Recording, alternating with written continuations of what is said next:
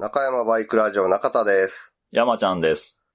この番組は、元バイク屋勤務の私、中田と、その後輩山ちゃんが、バイクに関するあれやこれやについて語り合う、バイク娯楽番組です。それでは先日の3月26日に開催されましたルーツアゲンチャリ。こちらに参加されたリスナーさんからの感想お便りを読んでいきたいと思います。はいよ。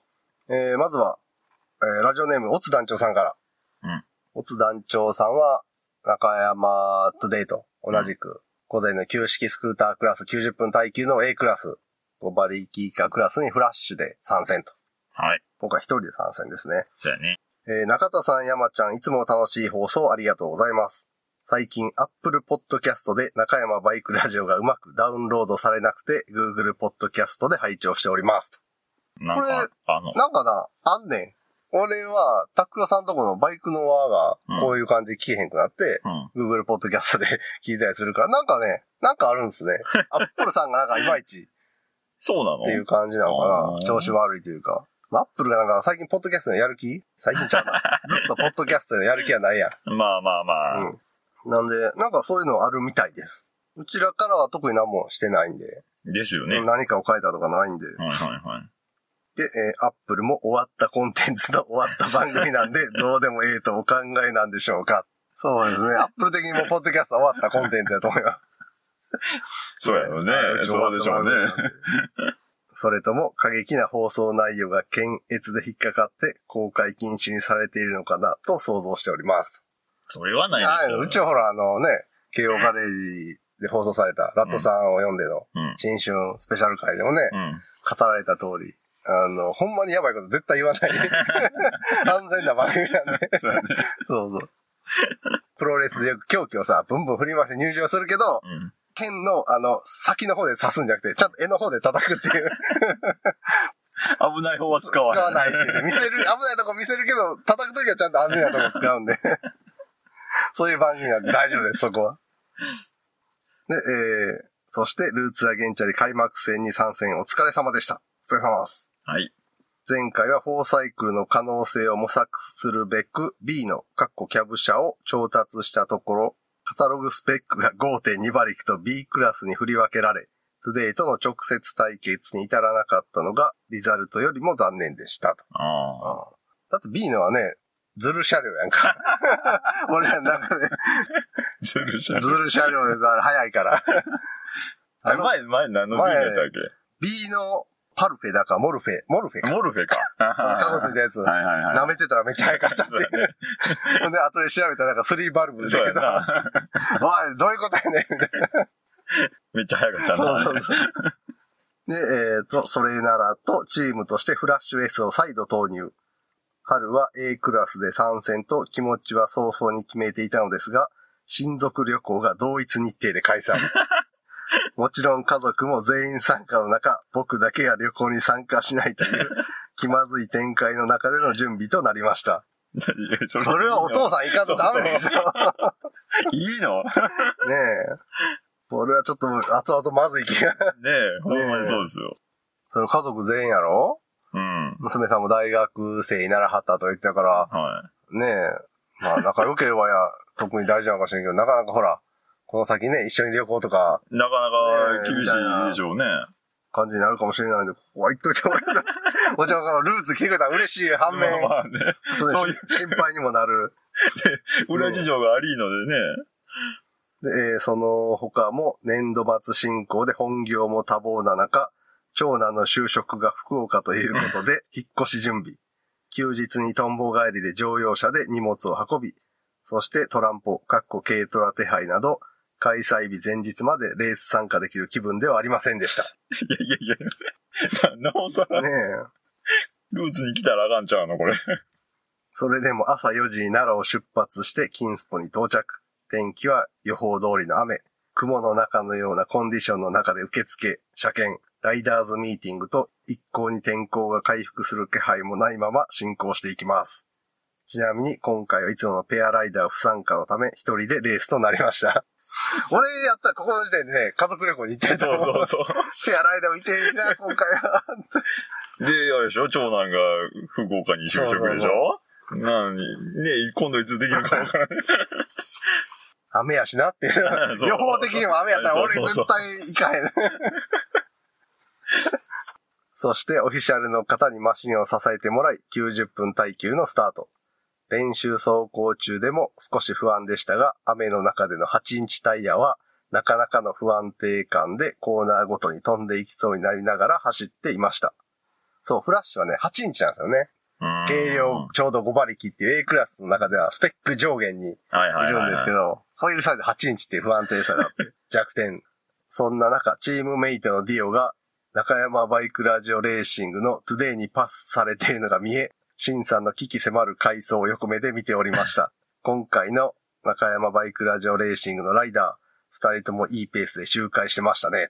とおそう、シンさんがね、エグかったんです よー。おーえーアンバランス黒川さんも最初こそ慎重な感じでしたが、どんどんペースが上がって、あんなに遅かった、かっこ失礼、トゥデイがどんどん熟成されていて、中田さんには地獄のチューナーの称号を与えたいと思いました。ありがとうございます。傷をね、目元にシュッて。そういう、あれ？うん、漫画見てないで出てくる。ちょっと出てこへんからさ。はい。山ちゃん、車漫画とか読む？読んでない。ああ、イニシャル D とか読んだことあるいやチラッとチラッと。お試し3巻まで無料とか、そうそう。アニメでチラッととかそういうやつ。ユーロ B とかやってるあれやろ。あれ、そうそうそう。あれねはいそして、レース中、新平さんがピットに入ったのを見て、僕も一人耐久に課せられた、二度の1分間のピットインの1回目を済ませておいたりと、ぼっち耐久にもそれなりの独自ルールがありました。コース復帰して50分経過頃にノームで赤旗、レース中断。中断中に燃料補給を済ませていたら再開のアナウンスがあり、ピットからコースに入ってローリングスタートとの案内。そして緑旗が振られて再スタートでしたが、再開後の試験一つ目で転倒。ああ、フラッシュが、となってましたが、多分後ろにいたシンさんすみませんでした。シンさん後ろにいた。いいですそう。やっぱこけるときは知り合いが見てる前ですよ。で、えー僕の場合メンタルが弱いので、この後は気分がブルーで、あとは消化試合でええか、と落ち込んだ心境に陥りましたが、皆さんの元気で走る姿に全力を出し切って走ることに気持ちを持ち直しました。そう。大体ですよね。やっぱ、なえるよな、こけると。まあまあ、そうですよね。ちょっとあーうんって。テンション下がるわな。うん。まあ当然やけど。うん。ただ、2回目こけると、逆にいけんね。ちょっと開き直りになる。もうええわ、みたいな。うん俺1日3回こけてそんな感じだった。あ、3回はないな。で、えーそして間もなくゴール。すべてを出し切った。過去何を？雨のレースもなんとか終了。その後、着ぐるみ GP はディオで団員に参加。そうだ、オツ団長さんは走ってんねんな。うんその後しばらくして公開されたリザルトは少しの差で中山バイクラジオレーシングに及ばず、表彰台にも乗れずでしたが、次回に向けてマシンの方向性を見直すことを考え中ですと。え、けど今度もまた A クラスで出るってことそうだやね。いいね。うん今度3時間なんでね。ああ、ほんまやね。で、えー午後からの旧式ミッションも大荒れだったようですが、そのあたりの解説は中田さんにお任せすることにして、僕の今回のルーツ参戦期は終了いたしますと。それにしても、ルーツ開催の日に予報が雨だと、大概思っている想像より天候が悪くなる傾向があるように感じますね。かっこ笑い。うん、うん、うん。そうですね。山の上やからどうしてもね、普通の一個上を行くよな。まあま予報のあ、そうやね。まあ、あの予報書いたのも、平地っていうか、そうそう、そこを基準にしてるよね そうやな。じゃあ逆に晴れる時もなんかズバッと晴れたりすんねんな。ああ。午後から晴れってほんまになったら、なんか一気にああ。スワーって晴れてさ、路面乾いたりするときも、ね。まあ、ある、ある？あるけど。ん極端やねんなうあそこ 山戸屋。で、えー、仲間チームは入賞だったので、景品もいただき、その中から中央本田さんのたこ焼き粉もいただいて帰りましたよ、と。あはい。あの、オツ団長さんにはあの、オイルをね、今回分けていただきまして、あ。ああ。高性能なツーストオイルを。かはいはいはいはそう。あの、前日ベスパーの整備して、うんある程度ガソリン入れて、あの、ワコーズの E ツーストオイルをい。うん。トポトポトポって入れたらなくなっちゃって。あ、買いに行かななと思いつつそれを忘れてて。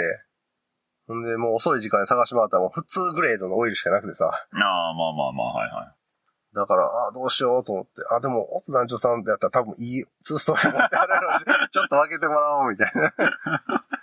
それでね、アッシュのいいオイルをちょっと分けてもらいました。ありがとうございます。いいオイルですね。ただ1時間中断があったから、うん。実質使って実ない質使ってなかったって。ということで、オツ団長さんでした。ありがとうございます。はい、ありがとうございます。マジで団長さんの点灯がなかったらね、ああ、ですね。中山チームの3位入賞怪しかったんで。そうっすよね。ははい。いいい点灯でした。どんな締めやねん。えー続きまして、はい。えー、中山バイクラジオレーシングから参戦いただいたシンさんからもお便りいただいております。はーい。えー先日のルーツではありがとうございました。遅くなりましたが、その感想メールっぽいものを書いてみましたのでお送りしますと。かっこ GP レーサーへのインタビュー風にしたおふざけモードです。なのでちょっと長文です。で、えー一部、次の記事のインタビュー構成等を参考に作成しましたと。で、えー引用元を明記しないと問題になるようなパクリ、かっこ引用じゃないと思いますが念のためと。あこれ何かというと、あの、鈴木時代のアレックス・リンス。が、えーインタビューを受けた、うん。その内容を下敷きに、シンさんがアレンジした。アレンジしたインタビュー形式でのあルーツの感想あになってまして、こちらあの、インタビューにしましたので、あ。はい。はい、ちょっとこれ聞いてもらって いいでしょうか。どうぞ。中山バイクラジオレーシング、ワクトリーチームライダーのシンさんにお越しいただきました。よろしくお願いします。シンです。よろしくお願いします。そもそも今回のレースン、ルーツアゲンチャリにどのような経緯で参加することになったのですか？実を言うと、昨年の GT61 に参加できなかった一件があってから、スクーターレースへのモチベーションを失いかけていたんだ。自分でも不思議なぐらいだったよ。中山バイクラジオレーシングがライダーを必要としていることはラジオで聞いていたけど、自分には自分のスポンサーとの契約があるからね。最初は自分には関係のないことと捉えていたんだ。状況の変化はどのようにして訪れたのでしょうか？ある日、メインスポンサーから3月24日から1週間の契約停止期間を設けることになったという連絡が僕の代理人である有志に入ったんだ。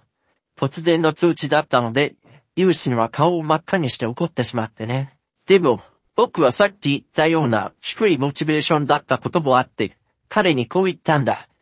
確かに予定以外だけどね、有心。これは、バチャンスかもしれないし、あるいはチャンスかもしれない。せっかくだから何か新しいことを始めてみようってね。突然の契約停止は、かえってあなたのモチベーションを下げることにはならなかったのですか？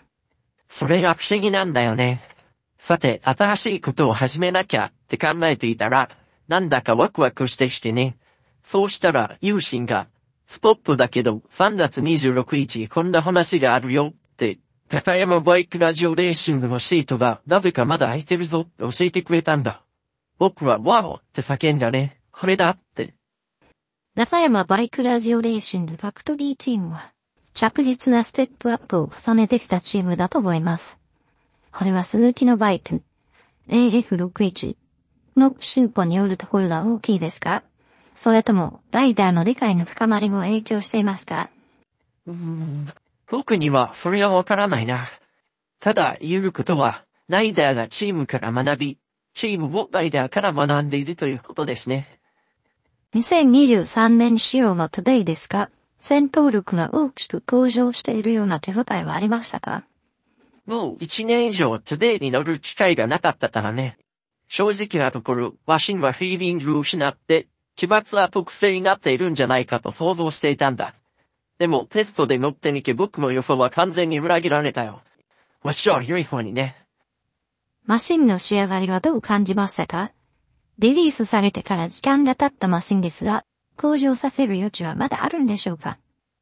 確かに、まだ十分ではないバイクを100%に近づけていくのはたやすいかもしれないね。でも僕も知る過去の AF61 よりも、バイクはさらにコンペティティブさを獲得していて、信頼できるパッケージに仕上がっていると感じるよ。極めてリニアな前後のドラムブレーキと、ふくよかなトルクで伸びのあるエンジンには、ライディングを助けられることが多かったんだ。今回のレースは雨だったから、この点は非常にポジティブだった。マシン全体の印象はウルトラスムースだ。構成もしない傘もある。まるで往年のホンダのバイクみたいだよね。ライバルに対する鈴木のバイク、A61 の強みは何でしょうか？勝利を実現するために、その部分、強みの部分はさらに強くなっていますかスムーズさと安定感が備わったマシンだけが持つコーラリングスピード。これが鈴木のバイク、AF61 の強みでしょう。だけれど、チームはそれだけを追求しているわけではなくて、ブレーキング時のスタビリティや最高速も同様に向上させている。それと、これは特に強調すべきことなんだけど、空力のアップデートで最高速もポーラリングスピードも向上しているんだ。100円ショップダイソーの品揃えの向上とともに、トータルでもマシンパフォーマンスもこれはさらに向上していくんじゃないかな。チームの開発力にはいつも驚かされるね。でもね、プライバルに対する強みはマシンそのものやマシン開発だけじゃないんだ。これは今回の契約直後から感じていたんだけれど、チームから受ける様々なサポートは常に最大だった。代理人の有志を通じてチームと掛け合う必要は全くなかったから、僕は有志に休暇を与えなきゃいけなくなった。もちろん有給休暇だけどね。ほんと、ファクトリーチームは数あれど、こんな素敵なチームは他にはないよ。今回、旧式スクーター A クラスも、そのマシンで走るコースも、あなたにとって初めてでしたが、何か対策というか、特別なトレーニングを取り入れたりしましたか？レースウィークに面白いことがあってね。足立区のチャントラポと新平選手のトレーラーハウスに招かれたんだ。季節が戻ってしまったようなとても寒い夜だったんだけど、チャントラ選手のハウスはとても快適でね。そこで、唐揚げやキャシューナッツを食べながら、いろいろな話をしたんだよ。僕は率直に、鈴木って書いてあるホンダのバイクの走らせ方や、コースの攻略法を彼に聞いてみたんだけど、彼がくれたアドバイスが本当にとても良くてね。足立区のチャントラプと新平選手からはどんなアドバイスがありましたか？たった一言だけ、GT61 と同じだって。それだけですか？そう、たったそれだけ。でも、これは事実だったよ。レース後の僕の感想 GT61 と同じだ。多分、北陸の僕や卒業してしまった京都のゾーノに聞いても同じ答えを返ってくるかもしれない。本当に同じだったんだ。違うところといえば、他のライダーと走行中のコンタクトが予定されていないことと、右コーナーがあるってことぐらいさ。そんな GT61 排出レーサーからは、今回チームメイトでペアライダーとなったアンバランス黒川選手を参加されていたわけですが、いかがだったでしょうか？彼はスピードもテクニックもあるライダーだから、この週末はとても心強かった。彼の家は大阪で地元だしね。そしてハンサムで髪もふさふさだ。昔からレースではチームメイトが最大のライバルとも言われますが、黒川選手とのペアはどうでしたか？彼とは誕生日はとても近いんだ。だから波長が合うんだろうね。疲れたとか、きついとか、寒いとか、腹減った、なんて意見はすべて彼と一致した。まあ、ほとんど彼が僕に合わせてくれたんだろうってことは分かっているけどね。でも、そうサポートは決して小さなものじゃなかった。僕よりだいぶハンサムなのはムカつくけど、ナイスライでとても感謝しているんだ。あと、朝のブリーフィングの時、主催者のブルナーのコミッショナー、ミスター・ボイテは急に彼にコメントを求めたんだけど、そんな無茶ぶりをしっかり対応する姿を見て、僕も目が覚めたよ。チームメイトはうまくルーツザゲンチャリに対応していると思いますか？また、チームにうまく溶け込んでいますか？全く問題ない。雨の舗装路面は大変だけど、彼は周回を重ねるごとにうまく対応して、ユリラップを重ねていった。これまでのたくさんの経験が実を結んだところがあるんでしょう。同い年だとそういったことがわかるんだよね。彼も楽しんでいたよ。去年の GT61 の欠場、そして今回のレースでしたが、感触はいかがでしたか？また、2023年の最終的な目標は何ですか？我々ライダーは楽しむためにやっています。チームも楽しむためにやっています。だから目標はシーズンを通して楽しむこと以外ありません。まだシーズンは残りが長いため、今回のレースの結果で大番と比較するのは難しい。でも手応えはあります。今回走って他のチームや参加レーサーへのリスペクトが自分の中でさらに大きなものになりました。とても楽しいレースでした。今の時代、楽しみのレベルも降水確率も確実に高くなっているけど、そこはライバルたちを皆同じでしょう。パフォーマンスを発揮して自分も笑えたら良いなと思います。それでは、2023年シーズン期待しています。ちなみに、行動でもバイクは乗りますか？川崎のバイクに乗っています。アンバランスブルーターさんもそうです。川崎のバイクですか？では、時間を見つけて鈴木のバイクに乗らないといけませんね。そうだね。自分のバイクにカッティングシートを貼ろうかな。うーん、ちなみに、その髪の毛は地毛ですか？そうだよ。抜けるに任せているよ。ヘルメットは被りやすそうですね。それが利点だね。ヘルメットを被らなくていいなら、とっくの職号かアデュランスかしているよ。インタビューは以上です。どうもありがとうございました。どうもありがとう。というわけで、はい。えーっと、シンさんのインタビュー、形式の原稿をはいインタビューにしてみたんですけど、音声にしたってこ音声ちゃんとインタビュー。文体がさ、あの、外国うん。人のインタビューをこう、なんていうの、和訳し、なんで、訳した硬い、ちょっとあーはいはいは文章っていうかね、なんていうの、いかにもそういう翻訳するよねっていうい。感じだったね。ちゃんとあの、外人っぽい感じの声の、あれで変換して。でもネットにあったボイスチェンジャーサイトみたいなところで、はい。あの、中田が喋った音声を変換してもら変って換してもらって。はいはちょっとね、あの、イントネーションとかさ、いはい。うん。感情を出すには、結構オーバーな感じで喋らへんとうまく変換されないんで、変換きはいはいはい。なかなかの演技力が問われる。マイクに向けて、何々だったねみたいな感じで。やっぱなあの感情交えてやると手ぶ、手とかも動くな。ああ、まあまあまあ、そうやろうね。うんちょっとした声優さん気分やった。まあまあ、そういうことか。は文章は C さんが考えて、い。はい。それを中田がこう、演じて。ほ んで、それをウェブで変換して、あの、音声編集ソフトにつなぎ合わせるっていう。はい。なかなかやな。はい。ちょこう A42 枚分ぐらいは ?2 枚強ぐらいのボリュームがあったんで、まあまあの時間がかかる。い。ですよね。はい。結構楽しかったんでね、A41 枚分ぐらいやったらちょうどいい感じでやれると思います。で、えー最後に、はい。えー今回いただいたあの素敵なオリジナル T シャツについても触れたかったのですが、話を持っていけませんでしたと。アレックス・リンスを土台にするんじゃなくて、中野真也とかの方が良かったのかも。うん。中野真也さんはね、あの自分でね、ブランドをうん。あの、56、56っていうのをね、やってて、元 GP の解説の坂田和人さんがうん。来てはったりするんですよね。坂田和人さん、アルパインスターを着てる時もあんねん。うん。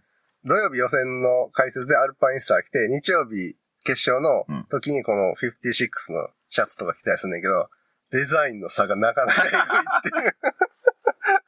最近だいぶなんか、なんか見れる感じにはなってきたけど、56も。はい。以前はね、あの、丸56だけとか。まあまあ、まあね。はいはい。はい。でもなんか今、56をあの、アルファベットで50-6うん。みたいな感じで入れて、なんか、パッと見なんか意味がスッとわからんようにうん。してあんねんけど、左袖のところになんかバイクのちっちゃい可愛いアイコンの刺繍とか してあったり、そこ、その刺繍なくていいのになみたいな。まあ見てました。それはやっぱ分かりやすさはな、まあまあ、そうやね。そういうのは大事売るにはなだ。。そうそう、売るには。うん。で今回作った T シャツなんですが、黒 T シャツで、うん。最初グレーの T シャツのストックがあったから、それにしようと思ったらなんか見つからなくて、黒 T シャツでやったんですが、シンさんと黒川さんが、誕生日2日違い？割と時間かかったよね。そうそうそううん。1972年10月の13日と15日っていううん。感じやったんで、まあそれをちょっとネタにしたいな、みたいなのもあって、うん。でどうしたもんかなと思ったら、シンクロナイズうん。っていう単語が意味が、あの、タイミングを合わせるっていう。意味やった。あ、誕生日近いし、シンと黒が入ってるし、ちょうどこれでいいやと思って、ほうほう。シンクロナイズっていうロゴと誕生日入れて。うん。で、シンさんのシンと黒川さんの黒川をうん。入れたんですけど、それをもろに見えるようにすると、まあまパッあまあ。パッと読める名前とか入ってて、あれやから黒字にダークグレーみたいな。で、その名前の部分は入れて、パッと見わからんようにして、うん。みたいな感じの。で、まあ背中はいつも通りの、ルーツ65枚ではいはいはいはい、42日付かそう、日付と、ルーツの開催回数と。あと、それぞれのライダーのツイッターのアカウント、ああアドレスか。はいあれ入れて。あ両面吸ったってこと？あ、両面スター。おー頑張ったね。枚数が少ないからちょっと遊べるんですよね。た多色釣りとかまあね。枚数多くなるとね、しんどくなってくるんね。で。黒字に白プリントもなかなか。あで、今回ちょっとね、バックプリントがちょっとずれ、ちょっとだけずれてしまって。立体感が出る感じになってしまったので、ちょっと申し訳なかった。そこは勘弁してください。で、えー書いていて、改めて今回参加させていただいたことへの感謝の念が湧いています。いろいろ書き足りませんが、えー出力、筆の力、ああ、はいはいはい。不足です。素敵な企画をまたそれに参加させていただいてありがとうございました。山ちゃんさんにもどうぞよろしくお伝えください。また機会がありましたらよろしくお願いします。では、はい。はいよろしく審査ありがとうございます。はい、よろしくお願いします。9月もね、9月だね。はい、次3時間なんで、もっと走れる。そう、もっと走ってる。うん。関東の人なんでね、スカイさんとかで取られそうな気もすんねん。関東、関東というかまあ、東寄りのね。あーまあ、い今回、アドレスじゃないわ。トゥデイで走ったから次アドレス？アドレスねとかね。そう、結構そこら辺はね、いろいろシャッフルして面白いんでね。うん。今、なんていうの、ライダーが足りてないというか、はいはいはい。ライダーに自由度がある状態なんうんで、中山バイクラジオレーシングも3期定年制、うん。敷いてんのもそのいろんなところで、とか自分のチームでとかに繋がるようにっていうのもあるんで。だから黒川さんの取り合いがね、関西にね、うん拠点を変わったから、特にあの、コケタラさんがね、ちょっ、と、あの、この間の検査入院で、はい。ちょっと骨密度がおじいちゃんって言われたよ、っ ていうことで、あの、こけるとね、危ないんで、ちょっとレース活動控えるわ、みたいな言ってあったから、うん。あの、成田牧場チームのペアライダー、成田さんの、あ相手役どうしようかな、みたいな言ってあったから、あ黒川さん、あの、午後のうん。3時間耐久とかで、エイプのライダーが一枠余ってるんですけど、そことかって、なもし日程とかあったらどうですか？あ、全然走りますよ、みたいな。あ、本当。言ってあったから、あじゃあ、エイプやったらね、万人そうやね。に誰が乗ってもこう、とっつきやすいし、うん。黒川さんぐらい乗れる人やったら全然いけそうだし、あじゃあ、ちょっとその辺、どうなるかわからないけど伝えときます、みたいな感じで言ってて。おー。でもほら、タックロさんのね、YouTube チャンネルの方でも、うんなん。か、準レギュラーみたいな、メンバーに黒川さんが入ってるらしいから、これはもう黒川さんの取り合いやで。取り合い言うても。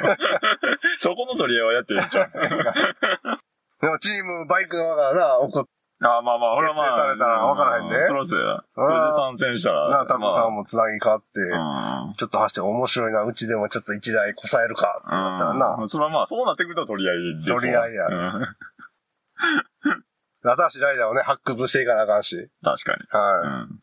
い。もうちょっと背中押してね、つぶやくまさんと、つぶやくまさんと、ピエロさんあたりはね、もうちょい押したらなんとか いけんかな、みたいそうやな。な。うん。つぶやっこまさんはなんか。ちょっとね、あの、うんちょっと気に、つなぎとか気になってる感もちょっと出てはるから、そうだね。部品交換会で安いつなぎとか出てんかなとか思ったりするんだけど。というわけで、えー、あと黒川さんのルーツの感想に関しては、はい多分黒川さんの番組の方で、うんずっこけラジオの方で語られると思うし、うん。ね、最近ちょっと更新も途絶えてるんで、これをきっかけにまた更新再開になればいいなと思うので、はい。ぜひそちらで聞けたらなと思います。そうですね。はいはい。ということで、皆さんありがとうございました。ありがとうございました。まあ次はとりあえず9月、イ9ベンレース系イベントは。ああ、はいはい。で、ただ5月にあの、ちょっと告知してました、アストライドのフリーマーケットああ、ほんまやね。があるんですが、一応アストライド自体のレースエントリーは始まったんですけど、うん。フリーマーケットに関しては何も話されてないんで、マジで5月20日で今、4月3日やで、みたいな 感じなんで、まだちょっとどうなるか、で、わからない状況ではあるんですが、あ あ、レースはするけど、のフリマに関してはまだアナウンスが何もない。まあ、フリマはサブというか。まあまあな、メインのあれじゃないから。一月前ぐらいはでもなんか告知欲しいよな。やりますっていう。んだいたい1ヶ月ぐらい前には言わなあかん遅くても。まあね。出店してもらおうと思ったら。でもメインがそう公開やから。うん、ないの？うん。なかったらこの企画ポシャルで、やるとこないねんかまあ次なんかあの、配信とかでか。はい告知があるとしたら、アストライドフリマ、はい。日程が決まりました。もしくはなくなりました。告知あたりになると思います。はい。というわけで、今回も、ルズアゲンチャリ、お疲れ様ありがとうございましたということで。はい。そうですね。今回はここまで。ラジオに関する画像等をブログに載せています。ブログは中山バイクラジオで検索。